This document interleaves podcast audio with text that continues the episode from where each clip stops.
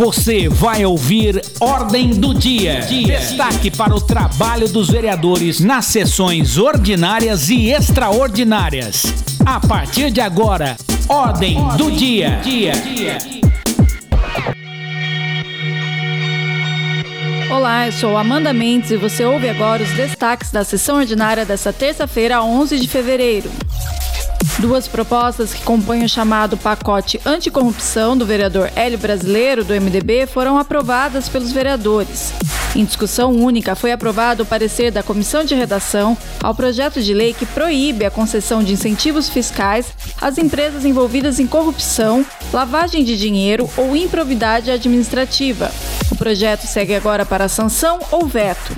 A partir de agora, graças à Câmara Municipal de Sorocaba, nesse momento presidida por, por Vossa Excelência, Sorocaba, se tiver empresa condenada por corrupção, não pode mais receber incentivo fiscal. Em segunda discussão, foi aprovado outro projeto de Hélio brasileiro proibindo a denominação de locais e prédios públicos municipais em homenagem a condenados por uma série de crimes, como lavagem de dinheiro, abuso de poder econômico e político e tráfico de drogas.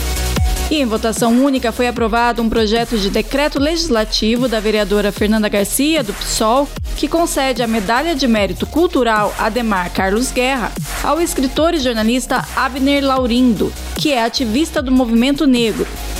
E devido ao fim do tempo regimental, as demais propostas da pauta não chegaram a ser votadas e irão abrir a próxima ordem do dia como remanescentes. Também durante a sessão desta terça-feira foi apresentado o novo portal da Câmara na internet. Após 15 anos do antigo layout, o site do Legislativo foi totalmente reformulado, sem custos, pelos servidores do setor de informática da casa. Quero parabenizar a casa através da nossa Secretaria de Comunicação, que fizeram e já está no ar o novo site da Câmara Municipal, muito mais atrativo, muito mais é, responsável e com abertura 100% para a comunicação com a população. Uma preocupação da equipe de comunicação foi quanto à acessibilidade. O site possui recursos como leitor de texto e descrição de imagens. Outra novidade é o Banco de Ideias, canal direto para a participação popular proposto pelo vereador Renan Santos. Se faz cada vez mais necessário uma política democrática é, nada mais, ainda quem, né?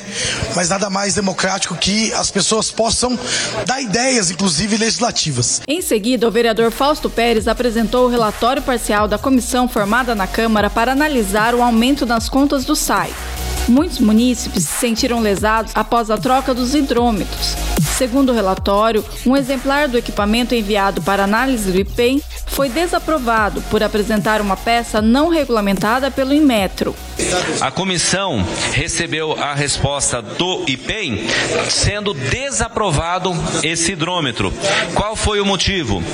O motivo foi que no hidrômetro foi instalado um dispositivo, uma válvula supressora, que ela está em desconformidade com o que manda a norma do Inmetro. Então, o IPEM acabou desaprovando esse hidrômetro. Uma cópia do relatório será entregue ao Ministério Público. Além do presidente Fausto Pérez, integram a comissão os vereadores João Donizete, Anselmo Neto, do PSDB, e Silvano Júnior, do PV. A matéria completa sobre a terceira sessão ordinária de 2020 já está disponível no site e redes sociais da Câmara. Amanda Mendes para o Ordem do Dia. Você ouviu Ordem do Dia, o trabalho em plenário dos vereadores de Sorocaba.